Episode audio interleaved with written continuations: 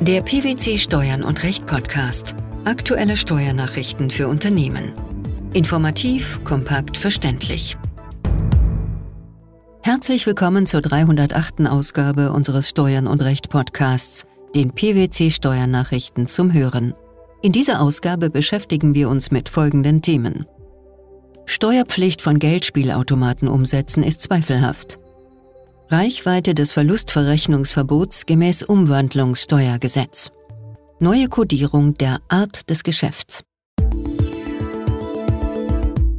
In einem aktuellen Beschluss hat das Finanzgericht Münster wegen der bestehenden Umsatzsteuerfreiheit für Online-Glücksspiele im Hinblick auf den europarechtlichen Neutralitätsgrundsatz Zweifel an der Umsatzsteuerpflicht von sogenannten terrestrischen Geldspielautomatenumsätzen geäußert. Welcher Sachverhalt lag zugrunde? Die Antragstellerin betreibt Spielhallen, in denen Geldspielautomaten aufgestellt sind. Mit Abgabe ihrer Umsatzsteuervoranmeldung für August 2021 machte sie geltend, dass ihre Glücksspielumsätze gemäß Artikel 135 der Mehrwertsteuersystemrichtlinie umsatzsteuerfrei seien. Das Finanzamt setzte demgegenüber eine Umsatzsteuervorauszahlung fest und lehnte den im hiergegen geführten Einspruchsverfahren gestellten Antrag auf Aussetzung der Vollziehung ab. Im gerichtlichen Aussetzungsverfahren vertrat die Antragstellerin die Auffassung, dass sie gegenüber den seit dem 1. Juli 2021 erlaubten virtuellen Automatenspielen im Internet benachteiligt werde. Solche virtuellen Automatenspiele fielen unter das Rennwett- und Lotteriegesetz und seien daher gemäß Umsatzsteuergesetz steuerfrei. Die demgegenüber bestehende Steuerpflicht der Umsätze der Antragstellerin mit terrestrischen Geldspielautomaten verstoße somit gegen den Neutralitätsgrundsatz. Das Finanzamt vertrat demgegenüber die Auffassung, dass Geldspielautomatenaufsteller sich nicht auf Artikel 135 der Mehrwertsteuersystemrichtlinie berufen könnten. Wie argumentierte die Behörde? Entgegen der Auffassung der Klägerin werde der Neutralitätsgrundsatz nicht verletzt. Der Gesetzgeber habe sich in der Gesetzesbegründung ausführlich mit dieser Frage beschäftigt und sei zu der Auffassung gekommen, dass wesentliche Unterschiede zwischen Online-Glücksspielen und terrestrischen Geldspielautomaten bestünden.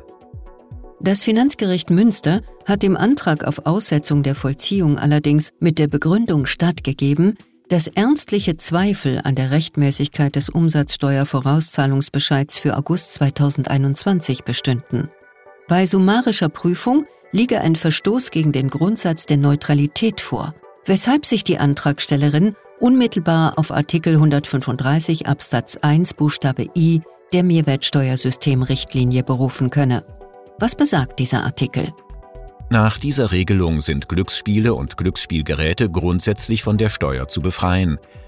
Die Mitgliedstaaten bleiben aber dafür zuständig, die Bedingungen und Grenzen dieser Befreiung festzulegen, wobei sie den Grundsatz der steuerlichen Neutralität zu beachten haben. Maßgeblich hierfür sei die Gleichartigkeit der Tätigkeiten aus Sicht eines Durchschnittsverbrauchers. Warum ist der Grundsatz der Neutralität nach Auffassung des Finanzgerichts verletzt? Der Gesetzgeber habe virtuelle Geldspielumsätze nicht anders behandeln dürfen als terrestrische Geldspielumsätze. Für einen Durchschnittsverbraucher, dem es auf das Spielerlebnis und den erzielbaren Gewinn ankomme, spiele es keine Rolle, ob er virtuell oder terrestrisch spiele. Die vom deutschen Gesetzgeber im Gesetzgebungsverfahren erörterten Unterschiede im Hinblick auf die ordnungsrechtlichen Rahmenbedingungen der verschiedenen Geldspielangebote seien nach der EuGH-Rechtsprechung unerheblich. Die weiteren erörterten Unterschiede hinsichtlich der Ausschüttungsquote, der Ortsgebundenheit des Kundenkreises und der höheren wirtschaftlichen Effizienz von Online-Angeboten seien im Hauptsacheverfahren weiter aufzuklären. Wie geht es im Streitfall nun weiter? Wegen grundsätzlicher Bedeutung hat das Finanzgericht die gegen den Beschluss eingereichte Beschwerde zugelassen. Das Finanzgericht Hamburg hat entschieden, dass 2 Absatz 4 Satz 3 Umwandlungssteuergesetz nicht greift, wenn ein verschmolzener Rechtsträger einen körperschaftssteuerlichen Verlustrücktrag von ausschließlich im Folgejahr der Verschmelzung entstandenen Verlusten zurück in das Jahr der Verschmelzung begehrt. Der nach Beendigung des Rückwirkungszeitraums entstandene Verlust wandelt sich durch den Verlustrücktrag nicht in einen Verlust des Rückwirkungszeitraums. Vielmehr ist ein Verlustrücktrag mit im Folgejahr entstandenen Verlusten nach den allgemeinen Regeln gemäß Körperschaftssteuergesetz in Verbindung mit dem Einkommensteuergesetz zulässig. Dies gilt selbst dann, wenn der rückgetragene Verlust ausschließlich mit positiven Einkünften verrechnet wird, deren Besteuerung das Umwandlungssteuergesetz ausdrücklich anordnet. Welcher Sachverhalt lag zugrunde? Die Klägerin war eine GmbH, die per 31. Dezember 2012 über einen Verlustvortrag von rund 1,5 Millionen Euro verfügte und mit Verschmelzungsvertrag vom 28. August 2013 rückwirkend auf den 1. Januar 2013 auf die O GmbH verschmolzen worden war. Per 31. Dezember 2013 hatte die Klägerin ein zu versteuerndes Einkommen von rund 600.000 Euro erwirtschaftet und einen Verlustvortrag von ebenfalls rund 600.000 Euro. Im Folgejahr 2014 ergab sich ein Verlust von knapp 3 Millionen Euro. Den von der Klägerin begehrten Verlustrücktrag in Höhe von rund 600.000 Euro auf 2013 lehnte das Finanzamt unter Hinweis auf 2 Absatz 4 Satz 3 Umwandlungssteuergesetz ab. Welche Gründe nannte das Finanzgericht Hamburg dafür, dass es der Klage der GmbH stattgab?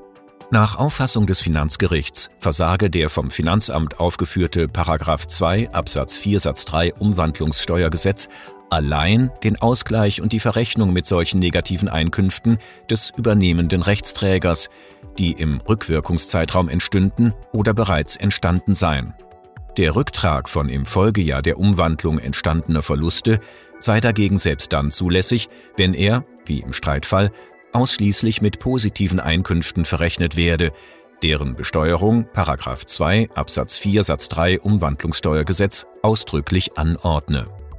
Diese Auslegung ergebe sich bereits aus dem Wortlaut der Norm und erschließe sich zudem aus dem Sinn und Zweck, der einen Verlustrücktrag zum Ausgleich mit positiven Einkünften der übertragenden Gesellschaft im Rückwirkungszeitraum nur insoweit ausschließe, als er aus Verlusten resultiere, die im Rückwirkungszeitraum entstanden seien. Ziel des Gesetzgebers sei es gewesen, allein die Verlustnutzung von bestehenden bzw. unmittelbar zu erwartenden Verlustpositionen zu verhindern. Wie geht es nun weiter?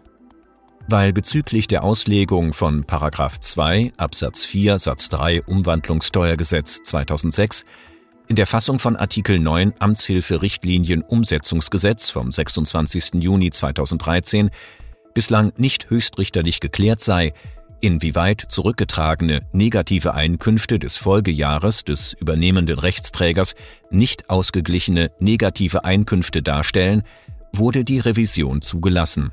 Sie ist derzeit beim Bundesfinanzhof anhängig. Seit dem 1. Januar 2022 haben die Europäische Verordnung für Unternehmensstatistiken, die sogenannte EBS-Verordnung und die sogenannte EBS-Durchführungsverordnung die bis dato geltenden europäischen Grundverordnungen über die Außenhandelsstatistik bzw. die entsprechenden Durchführungsverordnungen abgelöst. Dies hat nicht nur Auswirkungen auf die Verpflichtungen in Bezug auf die Abgabe von Intrastat-Meldungen, mit denen der tatsächliche Warenverkehr von Gemeinschaftsware zwischen Mitgliedstaaten der Europäischen Gemeinschaft durch das Statistische Bundesamt statistisch erfasst wird. Auch bei Zollanmeldungen ist im Einfuhr- und Ausfuhrbereich eine neue Liste bei dem Erhebungsmerkmal Arten des Geschäfts, kurz ADG, anzuwenden. Worauf müssen Unternehmen nun achten? In zollrechtlicher Hinsicht sind für eine Vielzahl von Unternehmen, insbesondere die Änderung der bis zum 14. Januar 2022 geltenden ADG 11 und ADG 12 relevant. Hier ist auf Folgendes zu achten. ADG 11 unterteilt sich künftig neu in ADG 11 und ADG 12, wobei ADG 11 den endgültigen Verkauf oder Kauf, ausgenommen den direkten Handel mit oder durch private Verbraucher und ADG 12 eben jenen direkten Handel mit oder durch private Verbraucher einschließlich des Fernverkaufs umfasst. ADG 12 unterteilt sich fortan neu in ADG 31 und ADG 32, wobei ADG 31 Beförderungen in ein oder aus einem Lager ausgenommen Auslieferungs- und Konsignationslager sowie Kommissionsgeschäfte, und ADG 32 Ansichts- oder Probesendungen einschließlich Auslieferungs- und Konsignationslager sowie Kommissionsgeschäfte umfasst. Daneben bestehen noch andere relevante Änderungen. Hilfreiche Anmerkungen zur Einordnung finden Sie im Leitfaden Änderungen bei den Anmeldungen zur Außenhandelsstatistik von 2022, der auch eine grafische Darstellung der Änderungen enthält und auf der Seite des Statistischen Bundesamts abrufbar ist. Mit dem automatisierten Tarif- und lokalen Zollabwicklungssystem, auch Atlas genannt, werden die weitgehend automatisierte Abfertigung und die Überwachung des grenzüberschreitenden Warenverkehrs gewährleistet. Wie erfolgt die Umsetzung der neuen Arten des Geschäfts in Atlas und worauf sollten betroffene Unternehmen dabei achten? Soweit noch nicht erfolgt, sollte man sich mit den genannten Änderungen vertraut machen, um fehlerhaften Zollanmeldungen vorzubeugen. Gemäß der Atlas-Info 0232 vom 13. Oktober 2021 ist die Atlas-seitige Umsetzung erst ab dem 15. Januar 2022 möglich. Ab diesem Zeitpunkt sind die bisher bekannten Codes anzuwenden. Bezüglich der Einfuhr wird darauf hingewiesen, dass für Zollanmeldungen, die bis zum 14. Januar 2022 noch nicht entgegengenommen oder angenommen oder noch nicht vom Teilnehmer oder durch einen Benutzer bestätigt worden sind, neue Zollanmeldungen mit der ab dem 15. Januar 2022 geltenden Kodierung abzugeben sind.